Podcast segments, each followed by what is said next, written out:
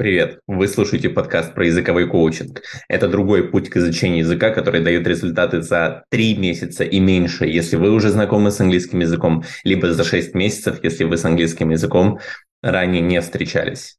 На выходе из языкового коучинга вы получаете свободный разговор на английский для собеседования, работы, проживания за рубежом и так далее. За очень короткий срок, без нервов, без перенасыщения грамматикой, без тысячи времен английского языка и десятитысячного словарного запаса. Вы получаете за минимум времени, максимум возможностей и свободный разговор на английский для ваших целей.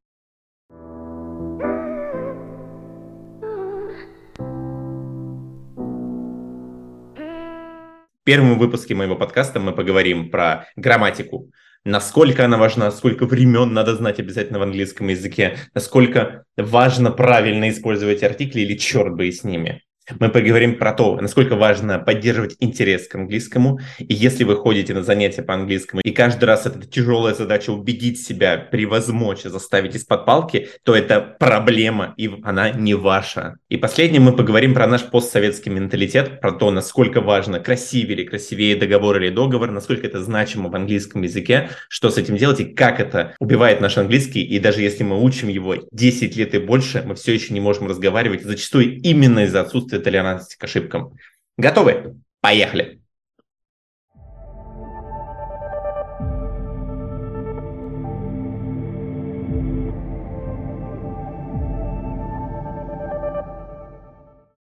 Поболтаем про грамматику. Обожаю эту тему, господи. На мой взгляд, преподавание английского, оно существует для того, чтобы мы выучили грамматику. Не умели разговаривать, не несли ценность, не знаю, как собеседники для коллег, не искали международную карьеру, а именно для того, чтобы мы идеально знали грамматику. Может быть, идеально умели ее использовать. Но знать, использовать идеально грамматику и разговаривать все-таки для меня выглядит как разное целеполагание. Объясню, что я имею в виду. Типичный урок, который я посещал, например, в школе английского в Иванове. Здравствуйте, товарищи ученики. Мы сегодня будем проходить тему used to в английском языке. Used to используется когда, для чего, бла-бла-бла-бла-бла. Следующий урок. А, здравствуйте, дорогие товарищи ученики. Сегодня мы будем разбирать, в каких ситуациях используется модальный глагол would. И разбираем миллион примеров, когда используется модальный глагол would. И таких уроков и занятий было гигантское множество. И как будто через них я должен был освоить английский, научиться классно разговаривать и так далее. Вы же знаете, что такое принцип Паретта? 20% усилий приносит 80% результата. Совершенно потрясающий принцип, и он работает в обучении как нигде. Я его искренне люблю. Он совершенно потрясающе передается в книге «Первые 20 часов, как научиться чему угодно». И я его сегодня применяю в английском как никто другой. Я его обожаю. Это лучшее место, чтобы применять принцип Паретта. Как это работает здесь? В первую очередь, с точки зрения грамматики. Я использую, практикую, оттачиваю и предлагаю использовать людям, которые ко мне приходят, минимальный набор, но очень хорошо отточенных правил грамматики. Что я называю этим самым минимумом грамматики. Это базовые времена, такие как future simple, past simple, present simple и present continuous. Это предлоги, в первую очередь те, которые я называю сложными, такими как for, from, to, of, by, in, at, on. Вот это десяток практически предлогов, которые я считаю супер важными и подающими значение, поэтому они входят в эту грамматику, которые я считаю супер важными, и поэтому включаю их в минимум грамматики. Это принцип постройки предложений, потому что магистр Йода очень интересный персонаж, но совершенно непонятный, хотя я буквально на днях пересматривал «Звездные войны», и когда ты знаешь правила, в целом смотреть и слушать его более-менее понятно, но это на этапе, когда ты учишься, когда ты двигаешься по английскому не на уровне fluent, конечно, откровенно тяжело его понять. Принцип построения предложений, что зачем идет, в, какой, в каком месте предложения должен стоять объект, в каком прилагательное, в каком там глагол и так далее. Как строятся вопросы и как строятся ответы, особенно простые ответы на вопросы.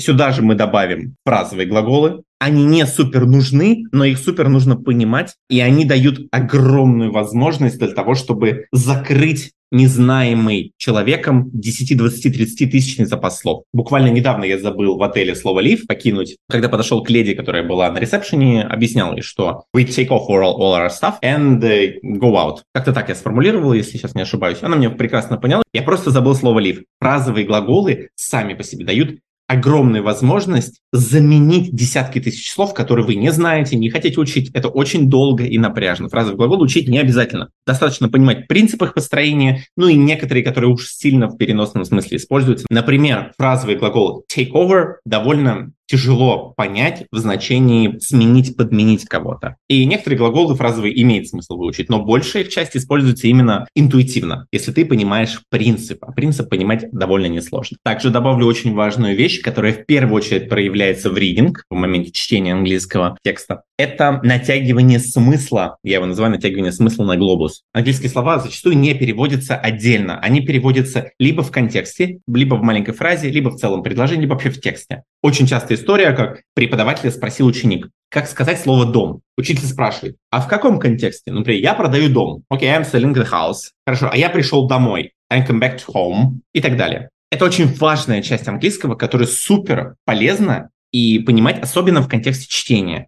Почему? Потому что зачастую слова, которые, как казалось бы, не могут переводиться как глаголы, существительные или в таком смысле, в таком смысле и контексте, невозможно понять без понимания вот этой детали.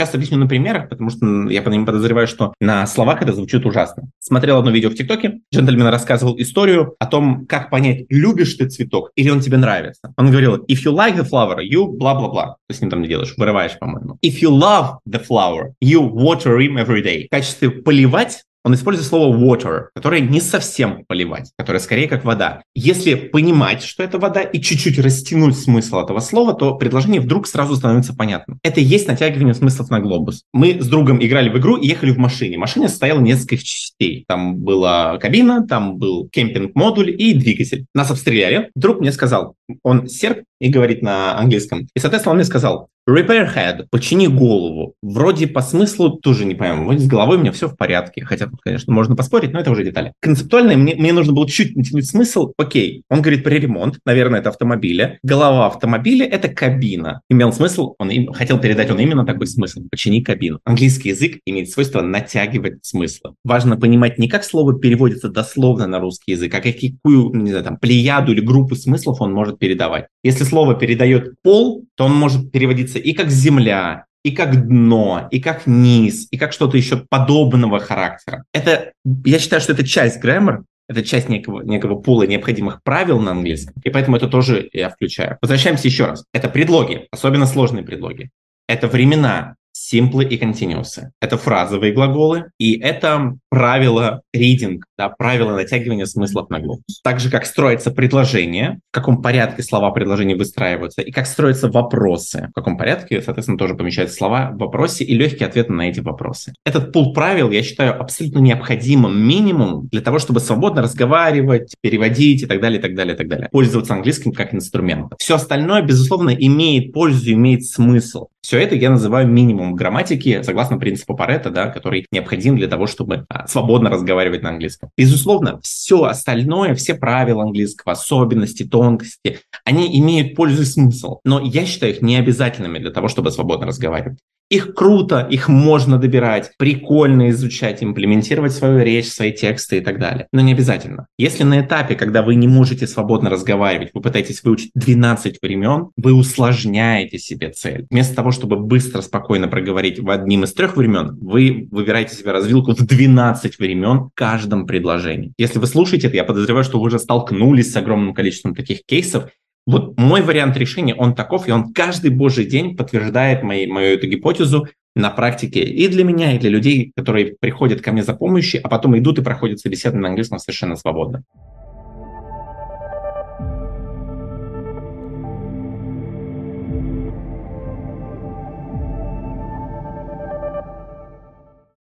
Одну из ключевых ценностей, которые я вижу в себе как языковом коуче предлагаю людям, которые приходят, это то, что со мной интересно. Со мной интересно учить язык, со мной не нужно себя заставлять ходить на каждое занятие, не нужно бороться с какими-то внутренними палками, которые стоят в колесах, потому что процесс сам по себе интересен. Я уже ранее говорил про прерывание и поправление, что когда вы начинаете говорить, я не перебиваю. Я слушаю и жду. Я не исправляю там, где ошибки не имеют никакого значения. Иногда я вообще не исправляю для того, чтобы человек привык разговаривать разговаривать. И вот когда вы привыкаете, свободно говорите, тогда можно вносить маленькие правки и аккуратно двигаться. Если бить по рукам каждый раз, когда человек пытается попробовать что-то, в один момент он перестает пытаться. На год, два, пять. Касаемо английского, к сожалению, это происходит ежегодно, ежемесячно. Посмотрите на свой опыт, посмотрите на мой опыт, посмотрите на опыт людей вокруг вас, которые для того, чтобы изучить английский, используют 5-10 итераций подхода. Сегодня курс, через два года вот вернусь еще один курс, а вот три года назад я в одной школе был, а вот школе, в ВУЗе еще мы где-то изучали. Это в том числе следствие постоянного бития по рукам. Я по рукам не бью. Зачастую я предоставляю и предлагаю, и мы практикуем такие опции, такие варианты проведения сессии, что они откровенно веселые и интересные.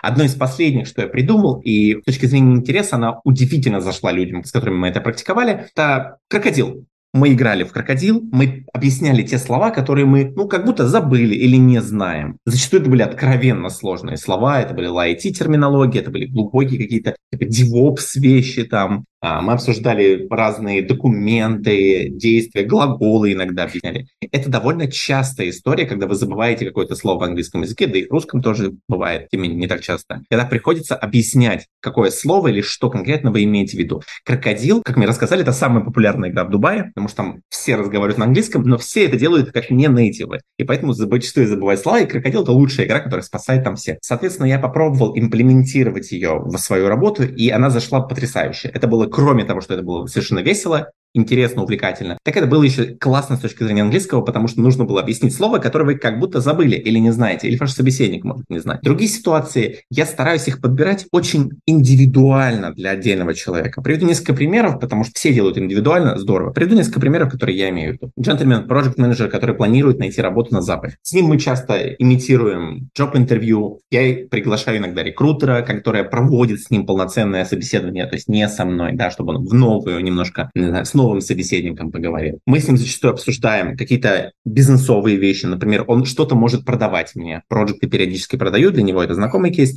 Он что-то мне продавал. С ним или с кем-то из его коллег похожих специальностей мы обсуждали. Я обращался к ним за помощью для того, чтобы сделать свой проект, да, IT там сайт, сервис для определенных целей. И он выступал в такой роли, что-то среднее между бизнес-аналитиком и проект-менеджером. Если человек активно путешествует, мы обсуждаем с ним путешествия. Я погружаю его в те ситуации, в которых он часто бывает и хочет в них чувствовать себя уверенно и круто. Например, на паспортный контроль, например, на аренду какого-то дома, помещения, виллы, не знаю, на открытие банковского счета, что тоже частый кейс. Я буквально неделю сам открывал банковский счет и полностью делал это на английском. Шесть документов на английском заполнять, конечно, было сложно, но тем не менее весело. Из интересного я везде пометил, что я госслужащий. После этого дважды пришлось принять душ, как Джим Керри в фильме «Эйс Вентура». Конечно, в России госслужащим быть, на мой взгляд, такси. Так вот, если мы работаем с руководителем юридической фирмы, с собственником юридической фирмы, ему не интересно собеседование. Мы с ним проводим, я клиент, который обращается за какой-то юридической помощью. Я партнер, с которым он обсуждает какие-то слияния, найм, расходы и так далее. Я могу брать какое-то интервью, например, не джоб-интервью, а интервью о стране, где человек живет, интервью о стране, где он хочет жить,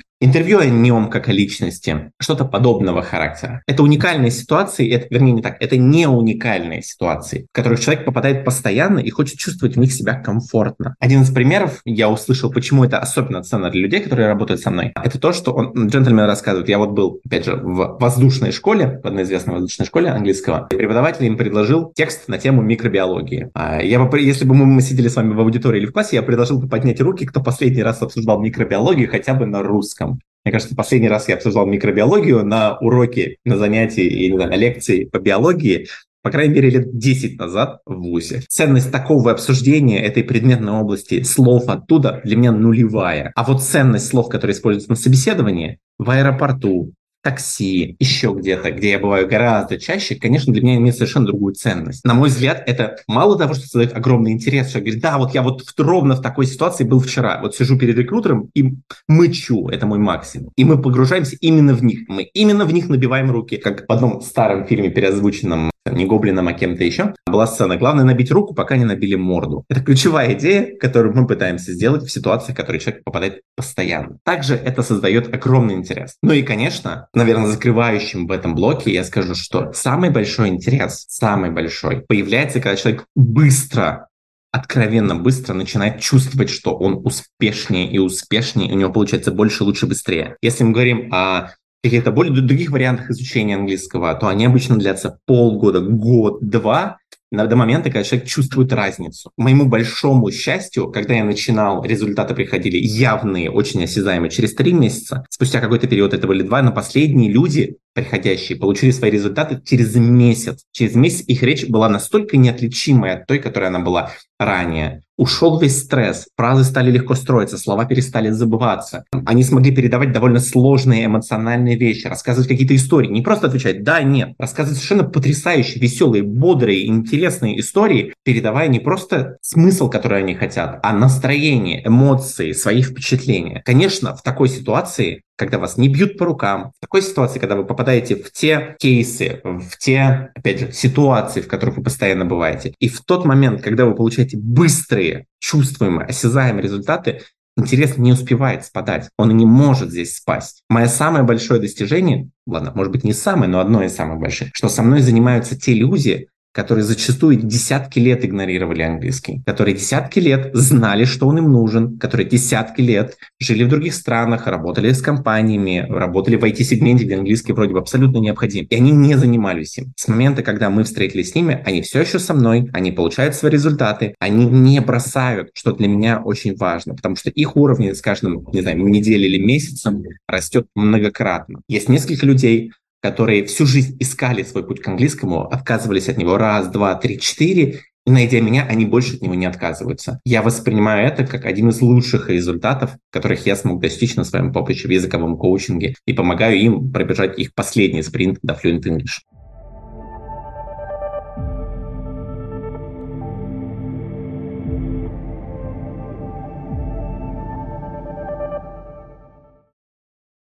Ну что ж, поговорим про гигантскую тему, которую я очень люблю, то, что я называю толерантностью к ошибкам. Начнем мы с маленького блока про разницу менталитетов. Я думаю, многие из нас тысячу миллионов раз слышали, что русскоязычные, постсоветские страны имеют один менталитет, западный мир или в целом другой мир имеет другой. В целом это очень большая тема, которую я потрясающе люблю. Если хотите с ней поподробнее познакомиться, очень советую книгу «Карта культурных различий». Здесь мы будем говорить об очень маленькой вещи, такой как толерантность к ошибкам. Итак, есть очень хорошая история, которую я читал где-то ВКонтакте, не знаю, 10 лет назад, но тем не менее она очень сильно иллюстрирует то, о чем я буду говорить. Одна учительница, кажется, в финской школе делала совершенно потрясающий кейс. Она, вместо того, чтобы подчеркивать красным цветом ошибки своих учеников, она подчеркивала зеленым правильные. Правильные моменты, правильные слова, правильные формулировки, правильные результаты и так далее. И получалось, что 90% ученик делает верно, и всего 10%, на которые не сделано никакого акцента, неправильные. Любой человек, который хоть раз сталкивался с мышлением, с э, психологией, с работой мозга, понимает, что фокусировка имеет очень большое значение. И если ты фокусируешься на неудачах, конечно же, ты найдешь неудачи. И если ты фокусируешься на успехах, удивительно, но ты найдешь успехи. Как однажды сказал э, Генри Форд, если вы думаете, что сможете, и думаете, что не сможете, в обоих случаях вы правы. Очень подходящая цитата здесь, поэтому я ее, пожалуй, оставлю. Если фокусироваться на том, что получается, можно добиться совершенно других результатов. К сожалению, в моем опыте, в моем обучении английскому и у очень большого количества людей, которые приходят ко мне, происходит иначе. Происходит следующим образом. Человек начинает разговаривать, говорит какие-то предложения. My name Игорь, I'm work recruiter IT in international company. Что произойдет? Когда он говорит эту фразу, его несколько раз поправят. Смотри, времена неправильные, ты глагол to be пропустил, еще вот это, вот это, предлога здесь не было, и вообще надо говорить с меньшим акцентом, да, не рекрутер, а рекрутер. Что происходит в этот момент? Фокусировка на ошибках, на том, что не получилось, на том, что неправильно, на том, где пропущены артикли, неправильные времена и так далее. Фокусировка на негативном результате, ожидания от своего английского негативные, результаты скатываются хуже, хуже, хуже, мотивация быстро заканчивается, английский бросается на следующие несколько лет обычный эффект довольно маленькой части того, что произошло вот в этом периоде. Да, мы взяли только нетолерантность к ошибкам, только фокусировку на негативном результате. А что, если мы здесь поговорим о другом? А если мы здесь поговорим о том, что было сделано правильно? Круто, ты построил несколько предложений, круто, ты сказал, чем ты занимаешься, что у тебя получилось. Молодец, ты смог сформулировать несколько предложений в разных временах. Это круто. Ты где там артикли пропустил, что времени, но это не суть важно. Главное вот это, главное, что получилось. Представляете, с таким мышлением, с таким подходом и с, такой, с таким отношением к образованию, к обучению, к своему английскому, какая мотивация будет рождаться каждый божий день. Буквально недавно спросил одного джентльмена, Скажи, ты раньше занимался в одной известной небесной школе английского, ты мне говорил, что постоянно пропускал, не хотел ходить на занятия и заставлял себя. Он говорит, да, все так, так было. Я говорю, окей, здорово. А вот то, что сейчас происходит между нами, как мы занимаемся, мы встречаемся с тобой уже больше двух с половиной месяцев, работаем с твоим английским. Какое здесь отношение? То есть ты хочешь пропускать, ты заставляешь себя? Он говорит, нет, вообще. То есть никакого заставления, я больше по приколу иду, и мне прям очень хорошо, мне комфортно и интересно. Я считаю, что ключевой момент именно подобного отношения – это то, что я не бью по рукам, в кавычках, ребенка, который пытается понять, не знаю, как работает компьютер, телевизор, Вторая интересная штука, которая бывает в этой ситуации, а, это внутренняя дилемма. Внутренняя дилемма, в каком же времени мне сейчас сказать предложение. Past simple, past continuous, present perfect, present perfect continuous. Обожаю тему времен в английском языке. Больше всего потому, что она, на мой взгляд, настолько раздута и бесполезна, то ну просто неприлично посвящать ей такое количество времени. Объясню, что я имею в виду. Маленький пример из моей собственной жизни. Когда-то я работал продавцом, старшим продавцом в магазине, где продавались комоды, ну, в том числе комоды. В какой-то момент мы привезли пластиковые такие комоды, не тяжелые, легенькие, удобные, классные, крутые. И три штучки буквально их было, разноцветных. Мы их поставили и продали просто за один день. В следующий раз мы заказали их в пять раз больше, что ли, там, в 15-20 разных расцветок. С Человеком-пауком, черепашками ниндзя, розовые, желтые, синие, голубые, черные, белые, разные совершенно. И пришла одна дама, где-то за 60. И в течение минут 40 она буквально ходила от комода к комоду, комода к комоду. Мы уже начали делать ставки. Спросит она хоть что-то, купит она хоть что-то. Или вот что же она делает, ходя между этими комодами. Она подошла к нам, продавцам, и сказала совершенно потрясающую вещь. Материться здесь, наверное, нельзя, поэтому я уберу из этой цепочки мат. И на кой черт вы привезли такое большое количество этих товаров, что я хожу и не могу из-за этого выбрать? И ушла. В тот момент я, будучи сколько мне было, 22, наверное, будучи довольно молодым джентльменом, думал, ну, папка, ты что, с ума сошла, что ли? Что тебе не нравится? Ну, большой выбор, ну, выбирай на здоровье. Ну, в чем проблема-то? Сейчас, не знаю, спустя там 5000 книг по маркетингу, спустя уже какой-то опыт как пользователя, опыт как а, того, кто продает что-то, я понимаю, что огромное количество выбора создает большую проблему этого самого выбора. Чем больше вариантов, тем сложнее выбрать. Прекрасен выбор из трех вариантов вполне сносим из 5, из 10 он откровенно тяжел. Времен 12. Если перед вами выбор 12 времен, вы хотите еще говорить быстро, как нейтив, круто, убедительно, вам нужно соблюдать акцент, темы, которые вы говорите, еще убедить собеседника, и при этом вы тратите кучу сил, чтобы выбрать в каждом предложении одно из 12 времен, но можно котелком поплыть или провалиться, или каждый раз нервничать в огромном количестве в этот момент, когда нужно выбирать времена. Или вы начали предложение в одном времени, а не боитесь, что продолжите в другом. Что же делать? Вот в этой ситуации я советую ничего. Используйте симплы. Вот три времени simple – это 60% английской речи.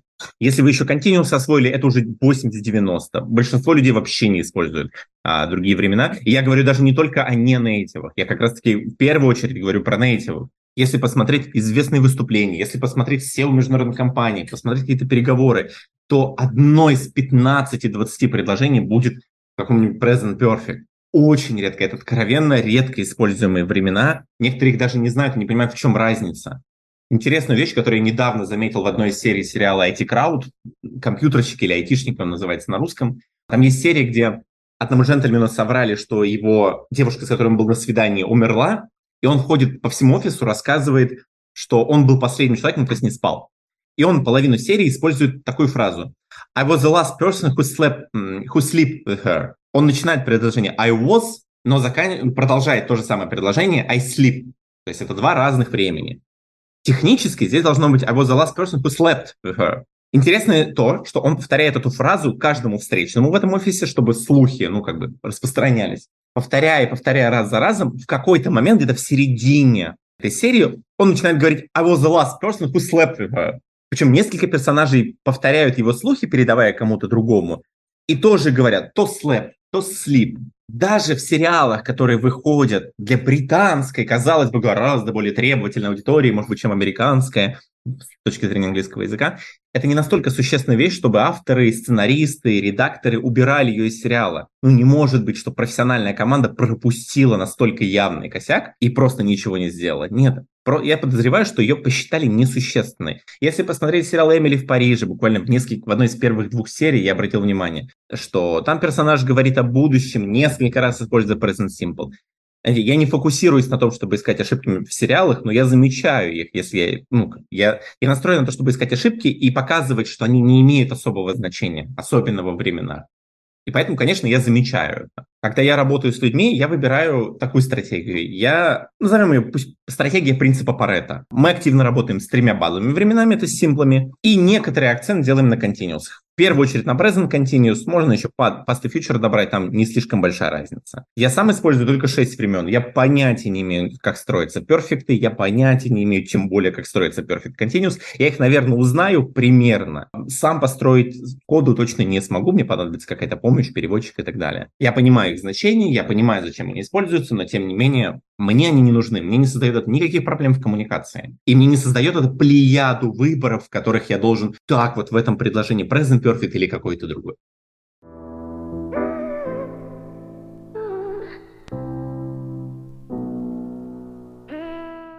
Друзья, всем спасибо, что слушали. Это были всего три части из шести, из которых я составляю то, что называю языковым коучингом. Про другие три слушайте в следующем выпуске. От меня огромная просьба комментировать этот подкаст, лайкать его. Каждый ваш комментарий дает шанс трем людям послушать и найти свой путь к последнему спринту до Fluent English. Всем спасибо, что слушали. Рад был записывать для вас и рассказывать. Увидимся.